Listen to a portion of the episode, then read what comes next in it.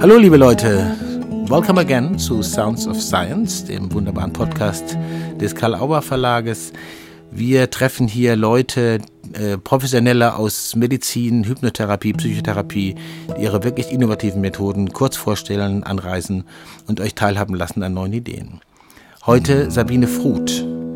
Sie ist bekannt geworden durch ihre imaginären Körperreisen. Das klingt jetzt so ein kleines bisschen esoterisch oder wie Science Fiction. Sabine Fruth ist gestandene praktische Ärztin seit Jahrzehnten in ihrer Praxis und sie hat Möglichkeiten gefunden, Leuten zu helfen, die lange schon mit körperlichen Beschwerden arbeiten ohne klaren Befund und tatsächlich mit großem Erfolg. Ihr hilft dabei ein hypnotherapeutischer Zugang zu inneren Bildern, das heißt zu unserem intuitiven Wissen, was im Körper abläuft. Zitat Sabine Fruth, das Gehirn weiß seinen Körper. Wie kommen wir damit in Kontakt wie Kinder, die sich wirklich noch gut Vorstellungen machen können, bis auf die Ebene der einzelnen Zelle? Aber hören wir selber, was Sabine Fruth zu sagen hat zu imaginären Körperreisen.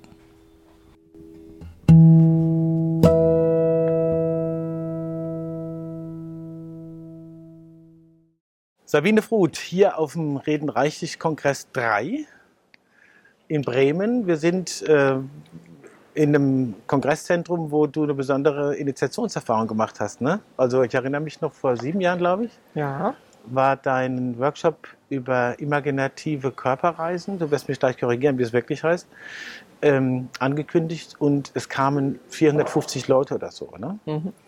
Und mittlerweile ist klar, dass die alle ein gutes Gespür hatten, in welche Richtung das geht.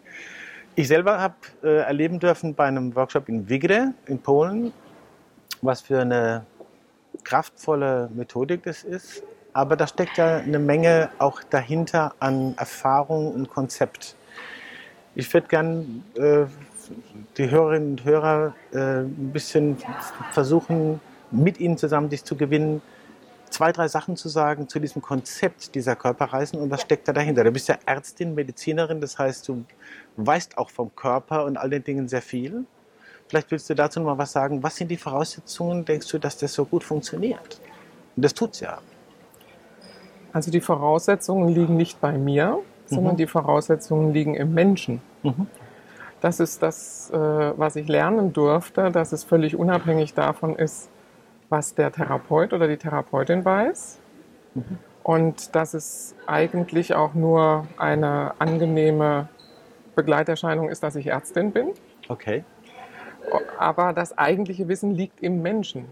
Der Mensch weiß ja, was er kann und das Gehirn eines jeden Menschen weiß, wie es den Körper in Gang hält, wie es ihn ständig von irgendwelchen Krankheiten heilt. Und das ist ja nichts, was wir von außen vorgeben müssen. Mhm. Und das ist die Demut, die ich gelernt habe als Ärztin, dass nicht ich von außen den Menschen gesund mache, sondern ihn nur begleite, dass er sich selbst gesund macht. So gut das halt möglich ist. Das ist ja sehr würdigend und wertschätzend für die Patientinnen und Klientinnen. Ich bleibe trotzdem mal dabei. Irgendwas äh, scheint mir ähm, bedingt ja die Ermöglichung dieses Selbstheilungsprozesses. Ja? Genau. Also sozusagen, da gibt es ja irgendwas, wo man sagt, da gelingt das besser oder mhm. scheinen die Körper oder die Klientinnen oder das, Wiss, das intuitive Wissen mhm. äh, ein bisschen zuverlässiger darauf zu reagieren. Meinst du jetzt von Natur aus bei den verschiedenen Menschen oder jetzt durch die Therapie? Beides. Also es gibt was von Natur, sagst mhm. du, aber die mhm. therapeutischen Begleitprozesse scheinen ja was anzuregen. Mhm. Wie geht das? Was, was, äh, was macht man da? Also für mich ist das Entscheidende, ein Symbol zu finden für das, was im Menschen passiert. Dass man das, was auf der unbewussten Ebene sowieso abläuft, was ja jeden Tag ständig passiert. Ich meine, wir machen 90, 95 Prozent all dessen, was wir tun, in 24 Stunden unbewusst. Wir müssen uns nicht um Verdauung kümmern. Wir müssen nicht überlegen, wie wir uns bewegen. Wir überlegen, ich stehe auf und dann wissen hunderte von Muskeln, was sie in welcher Reihenfolge machen müssen, damit wir auch tatsächlich nach zwei Sekunden stehen. Wenn wir das dem Körper sagen müssten, Schritt für Schritt in der Bewegung, das wäre ganz schön kompliziert. Mhm. Und ähm, es geht jetzt darum, mit diesem unbewussten Wissen, das im Körper ist, Kontakt zu bekommen was passiert im Gehirn, was passiert im Organismus, was passiert in jeder Zelle. Und ich war einfach neugierig. Ich war einfach neugierig als Ärztin, als Mensch. Ich bin eine Neugierde äh, oder eine neugierige Person. Was passiert da ganz genau im Menschen, wenn er dies oder jenes macht? Und durch die Hypnoseausbildung habe ich ein Instrument bekommen. Ein Instrument, das in irgendeiner Form umzusetzen, das in Bilder zu packen. Und die Kinder haben mich gelehrt, dass man das ganz einfach machen kann. Durch die Kinderhypnoseausbildung habe ich mich überhaupt getraut, den Kindern zu folgen. Und die Kinder sind sowieso die meiste Zeit unbewusst unterwegs. Und wenn sie mit ihrem Indianer, Cowboy oder was auch immer für einer Figur spielen, dann sind die da drin. Dann steigen sie ein. Und wenn man mit ihnen hypnotherapeutisch arbeitet, sind sie auch in ihren Geschichten drin und man kann ihnen folgen. Und dann habe ich angefangen, mutiger zu werden, das auch mit Erwachsenen zu machen und einfach diesen inneren Bildern zu folgen. Nach dem Motto, stell dir vor, du könntest wahrnehmen, was da im Körper passiert und es funktioniert. Das schien mir, also aus meiner Erinnerung, meiner Erfahrung des Arbeitens mit dir in, dieser Gruppe, äh, und wirklich sozusagen der Kerngeschichte zu sein, den Einstieg zu finden, mhm. symbolisch. Ja? Mhm. Dass man, du hast es mit der Hand an, angeboten äh, und so, dass man, dass man sozusagen wirklich im Anführungsstrichen, metaphorisch, einen Eingang mhm. findet, von dem mhm. aus man sich in, in, auf diese Reise begibt ja. in den Körper. Mir fiel dieser, dieser Film da ein, wo das U-Boot da reinkommt. Ja. Aber tatsächlich, da scheint viel dran zu liegen, dass man, dass das gelingt und dass man da andockt, oder? Mhm. Genau, und am Anfang war das rein spielerisch und vieles Zufall, wie es passiert ist. Und ich habe dann, als ich gemerkt habe, das Ganze funktioniert, angefangen, als brave deutsche Schulmedizinerin ganz ursprünglich mal das zu standardisieren. Da wirklich ein standardisiertes Verfahren draus zu machen, wie man reinkommt, wie in den verschiedenen Krankheitsbildern äh, unterschiedlich eingestiegen wird, in den Körper zu kommen. Das Ergebnis ist immer gleich. Wir finden eine Symbolik, wie es im Körper aussieht die bei jedem Menschen anders ist. Das ist auch das Besondere, dass ich ganz individuell erlaube, dass jeder seine eigenen Bilder aufbaut. Mhm. Alles kann, nichts muss und es darf immer wieder anders sein. Ich mache ganz viele Einladungen, wie es sein könnte und lasse aber immer eine Option, dass es auch ganz anders sein darf. Und dadurch haben meine Patienten im Laufe der Zeit immer wieder neue Wege beschritten, denen ich dann gefolgt bin und immer wieder neue Einladungen dann ausgesprochen habe, den anderen. Und damit ist das Ganze gewachsen und wächst immer noch. Ich lerne täglich dazu. Und als ich damals zum Beispiel 2012 hier war, habe ich noch äh, weniger erzählt und von weniger Dingen berichtet, als ich das heute kann, weil es ständig weiter wächst. Und das kommt durch die Patienten, weil die Patienten mir immer wieder neue Bilder liefern und das dadurch total in Bewegung ist. Das ist faszinierend. Ich bin schon gespannt, was nächstes Jahr noch alles kommt. Und am Anfang dachte ich, das ist was, was auf die körperlichen Beschwerden beschränkt ist, dass das äh, Körperreisen heißt, wir müssen uns mit den somatischen, den körperlichen Dingen beschäftigen. Und dann habe ich festgestellt, dass aber genauso Symbole gefunden werden können für Ängste, für Depressionen, für alle möglichen emotionalen Zustände, mhm. dass das ja auch alles symbolisch in uns ist. Nur wir haben kein Organ dafür. Wir wissen zumindest kein Organ. Also es scheint um so ein Verhältnis zu gehen von äh, größtmöglicher Individualität mhm. von, in, in, der Arbeit mit jedem einzelnen Menschen. Mhm mit jedem Einzelnen, mit jeder Einzelnen, äh, mit der man arbeitet und die ihr, ihre Fragen beantworten will oder einfach für sich was finden will. Mhm. Und auf der anderen Seite eine Art von äh, Standardisierung, wie man da drankommen kann, mhm. ohne sich in die zu verlieben. Ja, zu sehen. Genau. Das äh, kann man ja auch lernen. Mhm. Du hast von der Hypnoausbildung gesprochen.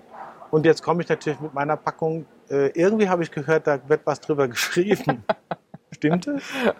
Ja, das Buch ist ja schon lange in Arbeit. Ja. Und das Haus des Wissensbuch hat es ja dann erstmal überholt. Klar. Und äh, ich durfte jetzt ja einen äh, Artikel schreiben, ein Kapitel für das äh, Hypnosemanual von Agnes Kaiser Rickers. Mhm. Dadurch habe ich ja jetzt wieder das Ganze in die Hand genommen und äh, war sehr frustriert, dass ich das dann so komprimieren musste und all meine Fallbeispiele draußen lassen musste, weil die nun mal in ein Manual nicht reinpassen und bin wieder dabei und mein Ziel ist es tatsächlich dieses Jahr das Buch auch fertig zu bekommen. Das ist äh, was Schönes habe ich heute noch nicht zu hören gekriegt. Nein, es ist also fest im Plan. Ich habe mhm. durch die vielen Seminare, die seit 2012 ja dann plötzlich ins Leben gerufen wurden, ich war ja selber völlig überrascht, dass es äh, so viele Interessenten gab für dieses Thema. Und gerade hier in 2012 äh, war mir völlig klar, dass es nicht um meine Person geht, denn es kannte mich ja niemand von diesen 450 äh, ersten Workshop-Teilnehmern, sondern das Thema war der entscheidende Magnet. Und seitdem sind ja dann viele Seminare gewesen, viele Tagungen. Und ich habe jetzt dann dieses Jahr aber das Ganze mal wieder ein bisschen runtergefahren, um Luft zu holen und um das Buch zu schreiben. Gut. Trotzdem die Frage, wo findet man deine Seminarangebote? Du hast dich an der Website? Auf meiner Homepage. Genau. Der Homepage? Wenn man unter Sabine Food guckt, findet man meine Homepage. Food mit TH, ne? Mit TH, genau. Wir sind auf dem www.sabine-food.de und ähm, im Moment äh, dieses Jahr eben tatsächlich nur die selbstveranstalteten Seminare, die unabhängig sind von den Instituten. Nächstes Jahr dann auch wieder etwas mehr. Und inzwischen gibt es also auch sehr viele erfahrene Kollegen und Kolleginnen, die schon mehrere Seminare bei mir gesucht haben, besucht haben.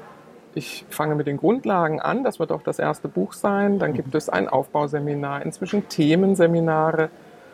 Äh, nach Umfrage meiner Teilnehmer war das wichtigste Thema erstmal Trauma, Traumatherapie, also Traumatherapie in den Körperreisen. Und äh, das nächste war dann oder wird jetzt dieses Jahr sein Depressionen und Ängste und nächstes Jahr Krebserkrankungen. Das heißt also, dadurch, dass das Ganze inzwischen sich noch so intensiviert hat, kann man auch einzelne Krankheitskomplexe damit ein ganzes Seminar füllen. Mhm. Also das, der da Bedarf die, ist da. Dann haben dann diejenigen, die aus bestimmten äh, sage ich jetzt mal, Behandlungszusammenhängen kommen, die spezialisiert sind, haben dann auch einen besonderen Zugang zu ihrer Klientel oder ihren Störungsbildern oder Ja, man hat dann einfach Zeit, die haben alle schon ihr Grundlagenseminar besucht, das ja. heißt, man braucht jetzt nicht mehr die Basics zu besprechen und dann hat man Zeit, sich jetzt wirklich nur diesem Krankheitsthema zu widmen und da noch mehr Zeit reinzustecken. Ich lege mal ganz viel Wert auf praktische Übungen, mache auch, wenn ich das selber organisiere, drei Tage Seminare, damit man das wirklich auch setzen lassen kann. Und ich mache ganz viele Demos. Eine abschließende Frage hätte ich noch an dich. Äh, es ist ja so, dass wenn äh, bestimmte Prozesse, bestimmte Methodiken, bestimmte Zugangsweisen recht gut funktionieren und dann auch einen Bekanntheitsgrad erreichen, dass manche Leute dann meinen, sie könnten da schnell, schnell und so. Muss man irgendwie eine Warnung noch sagen? So, äh, das und das sollte man drauf haben, das und das sollte man berücksichtigen, bevor man einfach mit der Tür ins Haus fällt und glaubt, jetzt kann ich schon. Und dann mhm. treibt man unter Umständen Unfug. Also ich finde, das Wichtigste ist äh, Respekt vor dem Patienten, Respekt vor den eigenen Grenzen. Und was ich versuche zu vermitteln, ist wirklich immer nur Angebote zu machen. Angebote und der Patient kann selber wählen, wohin er geht und was er für Wege dann auch wirklich gehen möchte, das einzuhalten und niemanden zu etwas zu zwingen oder zu drängen, etwas zu tun, was der Patient nicht möchte und was der Patient auch nicht ist bereit zu tun. Und was die Therapeuten angeht, ja, Schritt für Schritt wirklich erst therapeutisches Wissen sich aneignen und man sollte dann auch nur die Krankheiten behandeln, die man behandeln kann und sich nicht in alles hineinstürzen. Also das ist ja, das gilt ja für alle Therapieformen. Und wir haben mit unseren therapeutischen Möglichkeiten natürlich ein Handwerk, ein Handwerkszeug in der Hand, mit dem wir viel machen können, aber wir sollten auch in der Lage sein, das zu bedienen. Mhm. Wenn ich nicht in der Lage bin, eine Heckenschere äh, zu halten und zu führen, dann sollte ich sie auch nicht anschmeißen, sondern sollte dann lieber die äh, analoge Schere nehmen und Schnipp, Schnipp machen in kleinen Schritten, statt mich mit diesem elektrischen Gerät äh, an die Hecke zu begeben, mhm. wenn ich es nicht kann. Das ist, aber das ist so individuell und ja. das kann man nicht pauschalisieren. Mhm. Jeder sollte nur das tun, wozu er auch in der Lage ist. Das finde ich ein tolles Schlusswort. Ich danke dir herzlich für deine Zeit danke und ich dir. glaube, viele werden äh, jetzt eine andere Orientierung dazu haben und dann gibt es ja Möglichkeiten auch Informationen. So, Sabine. Vielen Dank. Ja. Einen tollen Kongress noch, wir stehen am Anfang. Ja, Und ich freue mich, dass du hier bist und dass du Zeit gefunden hast, zu uns im Karl-Auer Verlag zu kommen. und ich danke euch, dass ihr immer für uns da seid. Oh, super. Danke. Sabine, alles Gute. Ebenso. Tschüss. Tschüss.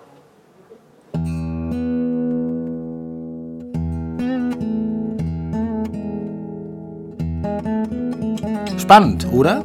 Sehr spannend. Sabine Fruth hat äh, gut besuchte Seminare und wir freuen uns, wenn euch dieses Gespräch weitergebracht hat und ihr euch weiter informieren wollt über ihre Arbeit. Sabine Fruth hat eine eigene Website und ihr findet ihr Buch, das auch mit dem Thema zu tun hat, wenn auch nur indirekt, das bei uns erschienen ist unter dem Titel Das Haus des Wissens durch Imagination zum individuellen Lernerfolg. Auch hier spielt eine Rolle, dass man durch Imagination, durch geleitete Imagination, zu seinen Kompetenzen Zugang findet, tatsächlich mit nachweisbarem Erfolg, äh, um gute Lernergebnisse zu erzielen. Vergesst nicht, uns auf Spotify oder wo immer ihr unterwegs seid, ein Like zu geben, Daumen hoch für Sounds of Science von Karl Auer natürlich. Und vergesst auch nicht, dass es noch einen anderen Podcast gibt, nämlich die Autobahn-Universität, wo wir wirklich hervorragende Sachen aus den vergangenen Jahrzehnten konstruktivistischer, systemtheoretischer Auseinandersetzung in Psychotherapie, Beratung, Erkenntnistheorie mit Namen wie Maturana, Luhmann, Wolfgang Welsch und anderen Leuten haben. Fritz Simon versteht sich. Wirklich fantastische Leute. Heinz van Förster. Es macht Spaß, da hinzugucken und auch da freuen wir uns über jeden Like, jede Teilung und alles, was der guten Sache hilft, um es mal so zu sagen. In der nächsten Woche stellen wir euch zwei Damen vor, Dr. Charlotte Cordes und Dr. Noni Höfner. Sie beschäftigen sich mit dem sogenannten provokativen Ansatz. Entwickelt wurde der von Frank Farrelly. Es geht darum, mit durchaus scharfem Humor Leuten zu helfen, aus Problemkreisen und Problemzirkeln herauszufinden. Wie das geht, wie man den Humor hält, ohne verletzend zu bleiben und trotzdem mit Spitzen arbeiten kann. Das erklären Dr. Charlotte Cordes und Dr. Nuni Höfner in der kommenden Woche auf Sounds of Science. Welcome back.